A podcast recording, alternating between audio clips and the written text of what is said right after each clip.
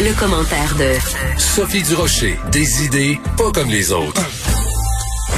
Bonjour Rémi.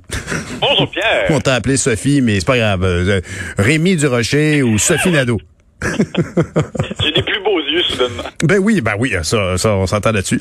Mais dis-moi donc, euh, parlant euh, de, de, de, ce qui se passe à l'Assemblée nationale, Christian Dubé, euh, on a pu voir qu'il s'intéresse donc vraiment beaucoup à la modernisation du système, aux données, à l'information qu'il y a sur nos, sur nos patients.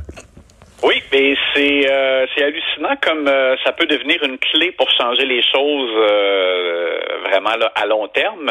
Christian Dubé, non seulement est euh, responsable de la campagne de vaccination, là, qui est un succès euh, sur toute la ligne. Euh, mais en plus devient l'architecte, je dirais, de la transformation du réseau de la santé vers un réseau efficace. Et c'est quand même hallucinant de se rendre compte que ce n'était pas comme ça avant. Mais depuis la, pandémie, depuis justement la, la deuxième vague, depuis l'arrivée de M. Dubé, euh, il, il s'est doté d'un outil euh, et on en voit le fruit dans le fond tous les jours. Euh, euh, depuis plusieurs mois, c'est qu'on voit à chaque jour euh, les nouveaux cas, mais aussi les tests euh, qui ont été menés, les, les, les, les, cas par région, la, provenance, les, mhm. le nombre de, de, de, cas qui sont liés à des variants, etc. Tu sais, tout, tout ça, les hospitalisations, là, et j'en passe, ben, ça fait partie de, de, de, des, des, des avantages que l'on a maintenant d'avoir des informations décloisonnées dans le réseau de la santé, parce que auparavant, et c'est ça qui, qui était arrivé à Daniel McCann, euh, euh, le gouvernement prenait des décisions, puis après ça, des gens des CIUS disaient ben non, on peut pas, c'est pas comme ça que ça marche, et on voyait qu'il y avait de la friture sur la ligne, ils parlaient pas le même langage, parce qu'ils n'avaient pas accès euh, au cabinet à l'ensemble des données du réseau en temps réel. Et c'est ça que ça prend pour prendre des décisions. On a vu à quel, on a vu à quel point c'était crucial pendant la, la, la, pandémie, la gestion de, de, du coronavirus. Il faudrait que ce soit comme ça pour, pour toujours aussi, tu sais, pour, parce que là, il y a plein d'autres défis en santé. On veut réduire les délais d'attente euh, à l'urgence, par exemple. On veut euh, avoir un plan pour euh, rattraper le délestage, les, les, les, chirurgies qui ont été reportées. Alors, et j'en passe. Donc, pour tout ça, ben, ça va continuer de prendre toutes ces données-là. Et, hmm. et, pas, et, pas, que le ministère de la Santé doive quasiment faire une, une demande en vertu de la loi d'accès à l'information pour avoir des chiffres d'un, d'un, 6 ou d'un 6. C'est ça qui avait pas de bon sens. Et donc, euh, Christian Dubé, en entrevue à mon collègue Marc-André Gagnon, euh, a confié donc qu'il va euh, même procéder par un projet de loi cet automne pour pouvoir rendre permanente, dans le fond, euh, c'est euh, rendre permanents ces changements-là qui ont été euh, effectués. Alors, il y aura consultation d'experts et un projet de loi qui sera déposé. L'idée, c'est juste de s'assurer euh, qu'il y a bien protection des données du réseau de la santé là-dedans. à ben travers ça, c'est ça comme qui peut peut-être représenter un défi, je te dirais. Mais pour le reste, c'est juste de la grosse logique pour nous amener vers plus d'efficacité. Alors, Christian Dubé qui, qui est en marche pour transformer le réseau à plus long terme et qui est en position d'obtenir ce qu'il demande parce qu'effectivement, son opération euh, dans le cas de la pandémie a été euh, sans faute. Euh, parlons, écoute, un autre ministre qui s'est illustré hier par une décision rapide, c'est Jean-François Roberge pour avoir retiré, autorisé les classes à retirer le masque.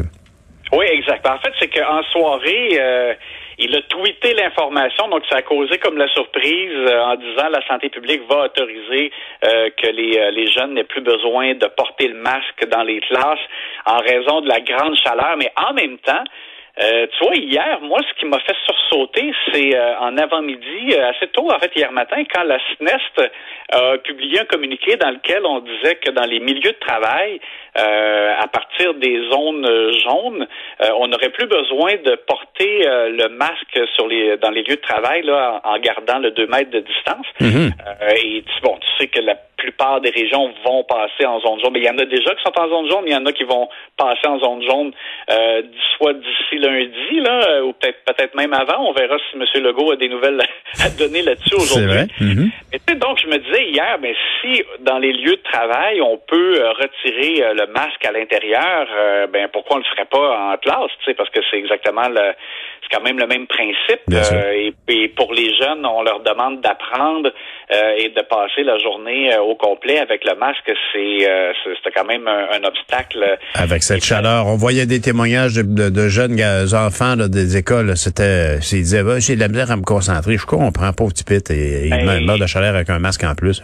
Exact. Alors il y avait donc il y avait la logique que si on le fait en milieu de travail, pourquoi pas le faire dans les classes? Puis là, en plus, la chaleur s'est ajoutée. Euh, ça n'avait pas de bon sens. J'étais surpris de voir aussi que même en Outaouais, on parlait de, fermeture même d'école tellement ben il faisait chaud. Euh, nous, on est dans un cas où euh, euh, mes grands garçons d'école secondaire, dans leur classe, il n'y a même pas de fenêtre dans leur classe. Alors, tu t'imagines quand il fait 31 dehors et puis ça, devient comme un sauna. Donc, c'est ça aussi, même chose, juste la grosse logique. Il fallait, il fallait absolument le faire.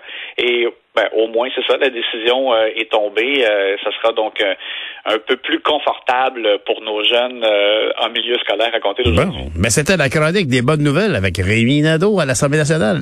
Merci, Rémi. On se reparle demain, bye.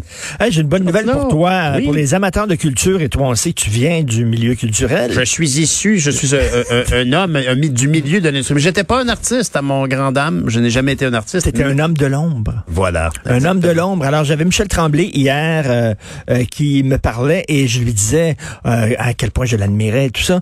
Et je me dis, je lui disais, ce serait le fun de faire un film de fiction sur la création des belles-sœurs. Que quelqu'un joue le petit cul Michel Tremblay et le petit cul André Brassard. Quand ils sont arrivés avec les belles-sœurs, faut se rappeler qu'à l'époque, au théâtre, on parlait comme ça. Jean-Louis Roux, il parlait comme ça au théâtre. Les autres sont arrivés avec les belles-sœurs. Ça a tout changé. Ça a vraiment, c'était un, un, quelque chose de très, très important pour l'histoire du Québec. Et là, silence au bout du fil. Ben, c'est drôle, tu me dis ça parce qu'on est en, ça ah va oui? se faire. Ça va se ah. faire. Je peux pas le dire. Et c'est un réalisateur très connu très connu, très apprécié, qui est en train de travailler sur un film sur l'année 1968 au Québec. Wow. Il va voir dont la, la création des belles-sœurs, puis un paquet d'autres patentes qui s'est passé. Un film de fiction. Et c'est le fun parce qu'on va pouvoir montrer ça à nos enfants en disant, regarde, c'était ça la fin des années 60. C'était ça le début de Tremblay. C'est pour quand ça? Je sais pas, c'est quand ils sont en pré-production, ils sont pas en tournage. On va peut-être être, capable de rentrer ce, ce chapitre-là dans Découvrir le Canada, l'ouvrage est remis à tous les nouveaux arrivants qu'on a pour passer leur test de citoyenneté. Ben oui, ce serait Parce bon. Parce que c'est tellement important, ce à quoi tu fais allusion. C'est une page majeure de notre histoire qui a tout changé. Écoute, deux petits culs qui ont vraiment tout changé au Québec. Là, j'ai bien hâte de voir ce film-là. Ben, ben, merci, M. Martineau. Bonne émission. Merci tout le monde. On se reparle demain matin.